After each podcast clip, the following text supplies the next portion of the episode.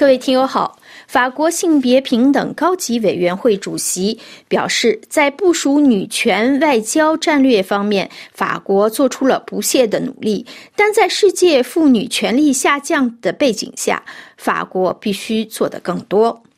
女权外交是一个国家的外交政策之一，旨在实现男女平等，帮助确保女性权利得到尊重。在本周一发布的一份评估报告中，直属法国总理府马提翁宫领导的独立咨询机构——法国性别平等高级委员会，对法国女权外交给出了一个中性的评估。收到报告后，法国外长科隆纳的反应是：“我注意到报告整体的研究并不总是全面衡量我们所取得的进展以及我们规范性总结。”法国于二零一九年采取的女权外交，让法国的女大使和女总领事的数量得以增加。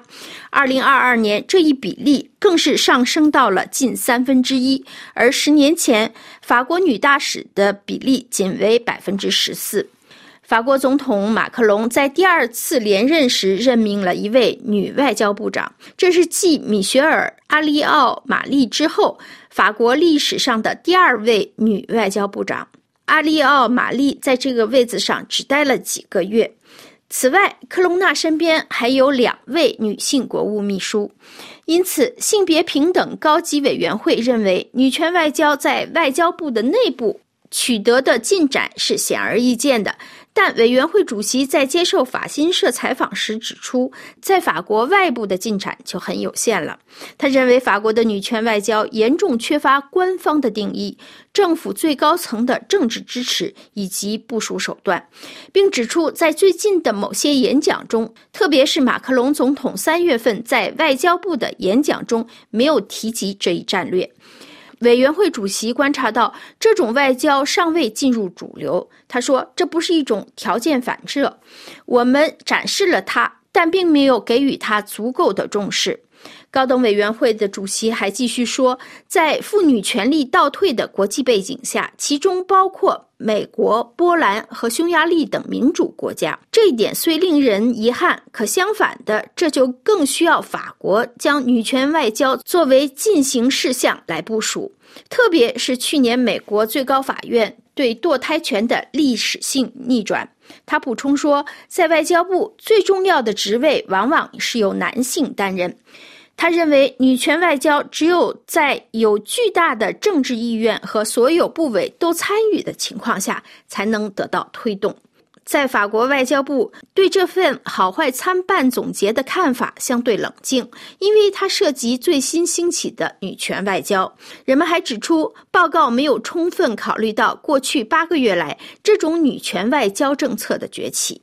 法国在二零一九年采用了这一战略，当时法国是继加拿大、卢森堡、瑞典之后的第四个国家，尤其是瑞典在二零一四年成为实施女性外交的先驱。但瑞典传统右翼与瑞典民族主义民主党组成的现任联合政府在去年上台后放弃了这一战略。一位外交人士和缓地表示。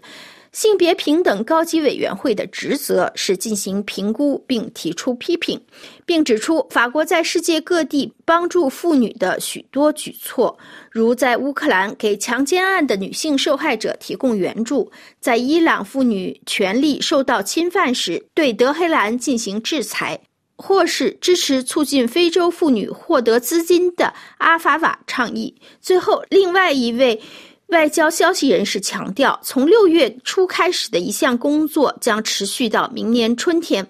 这项工作制定法国女性外交的战略，并将在二零二四年至二零二七年加速实施这一战略。性别平等高级委员会主席指出，法国是一个人权国家，可以成为世界的榜样。特别是自从瑞典退缩并放弃了女权主义外交后，他呼吁让法国尝试重新拾起指导这一战略的火炬。他强调了榜样的重要性，认为榜样表明女性可以占据领导地位。最后，他总结到：“但这还不够。即使是一位积极主动的外交部长，也无法包揽一切。